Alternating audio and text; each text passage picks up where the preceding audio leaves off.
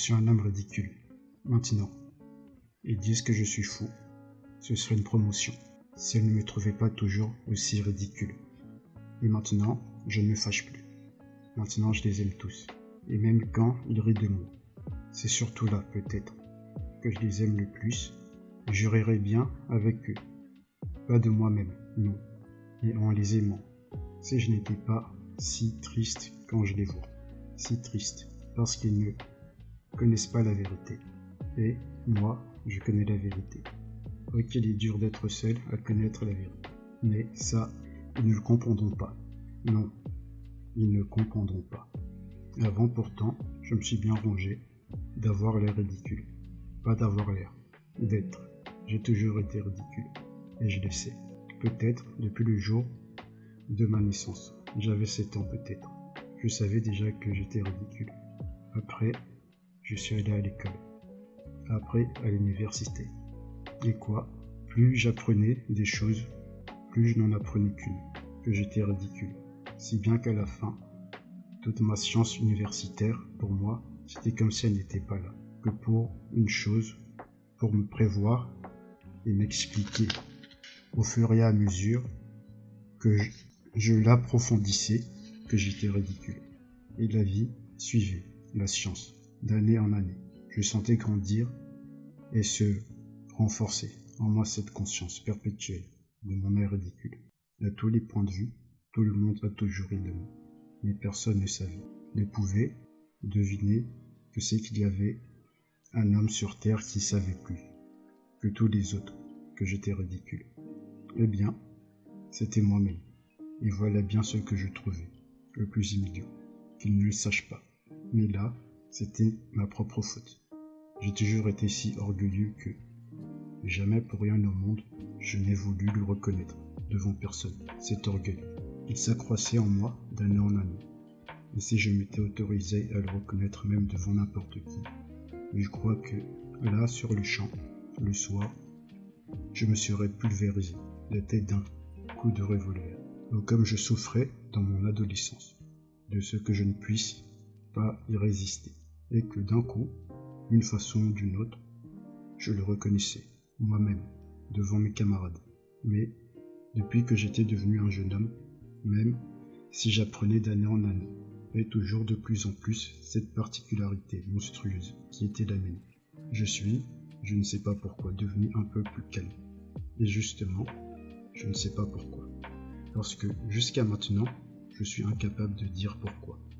Peut-être parce qu'une circonstance faisait croître une angoisse terrible dans mon âme. Une circonstance infiniment plus forte que tout mon être. Je veux dire cette conviction constante qui m'avait pénétré, que tout au monde, partout, était égal. Cela, je le présentais, depuis très longtemps. Et cette conviction totale m'est venue au cours de cette année, et bizarrement d'un coup. J'ai senti d'un coup que ça me serait égal, qu'il y a un monde où qu'il n'y ait rien nulle part. Je me suis mis à entendre et à sentir par tout mon être qu'il n'y avait rien de mon vivant au début. J'avais toujours l'impression que, par contre, il y avait eu beaucoup de choses dans le passé. Mais après, j'ai compris que dans le passé non plus, il n'y avait rien eu, que c'était juste, je ne sais pourquoi, une impression. Petit à petit, je me suis convaincu qu'il n'y aurait jamais rien non plus à ce moment-là, d'un coup. J'essayais d'en vouloir aux hommes, je ne les ai presque plus remarqués. Vous savez, ça se disait même dans les détails les plus infimes. Par exemple, ça m'arrivait, je marchais dans la rue, je me cognais à quelqu'un. Et pas parce que je pensais à quelque chose. À quoi pouvais-je bien penser? J'avais complètement arrêté de penser à ce moment-là. Ça m'était égal. Si encore j'avais résolu les questions. Oh, je n'en avais résolu aucune. Et Dieu sait qu'il y en avait. Mais tout m'était devenu égal et les questions s'étaient toutes éloignées. Et donc, mais après ça, j'ai su la vérité.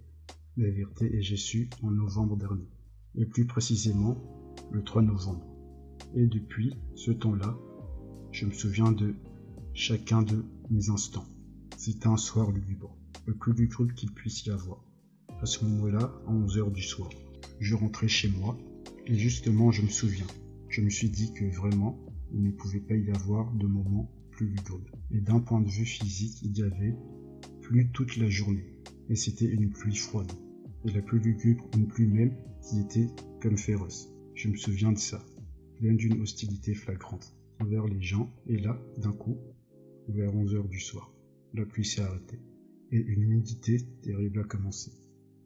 C'était encore plus humide et plus froid que pendant la pluie, et une espèce de vapeur remontait de tout ça, de chaque pierre dans la rue, et de chaque ruelle. Si l'on plongeait ses yeux dedans, au plus profond, le plus loin possible, depuis la rue, d'un coup, j'ai eu l'idée que si le gaz s'était éteint partout, ça aurait été plus gai que le gaz rende le cœur plus triste, parce qu'il éclairait tout, ce jour-là. Je n'avais presque rien mangé, et j'avais passé tout le début de la soirée chez un ingénieur, où il y avait encore deux autres amis. Moi, je me taisais toujours, je crois que je les ennuyais. Ils parlaient de quelque chose de révoltant. Et même, d'un coup, ils se sont échauffés. Et ça leur était égal, je le voyais. Ils s'échauffaient juste comme ça, si bien ce que je leur ai dit d'un coup. Messieurs, je leur ai dit. Mais ça vous est égal. Ils ne se sont pas sentis vexés. Ils se sont moqués de moi. C'était parce que j'avais dit ça sans le moindre reproche. Et juste parce que ça m'était égal à moi aussi. Eux, ils avaient vu que ça m'était égal. Ça les avait tous mis en joie. Quand j'eus cette idée sur le gaz dans la rue, j'ai regardé le ciel. Le ciel était terriblement obscur. Et on pouvait nettement distinguer les nuages avec entre eux des taches noires, insondables. Tout à coup, dans une de ces taches noires, j'ai remarqué une toute petite étoile. Et je me suis mis à la regarder fixement. C'était parce que cette petite étoile m'avait donné une idée. J'ai décidé de me tuer cette nuit-là. Cette décision, je l'avais prise fermement depuis déjà deux mois. Et tout pauvre que j'étais, j'avais acheté un très beau revolver. Et le jour même, je l'avais chargé. Les deux mois s'étaient déjà passés.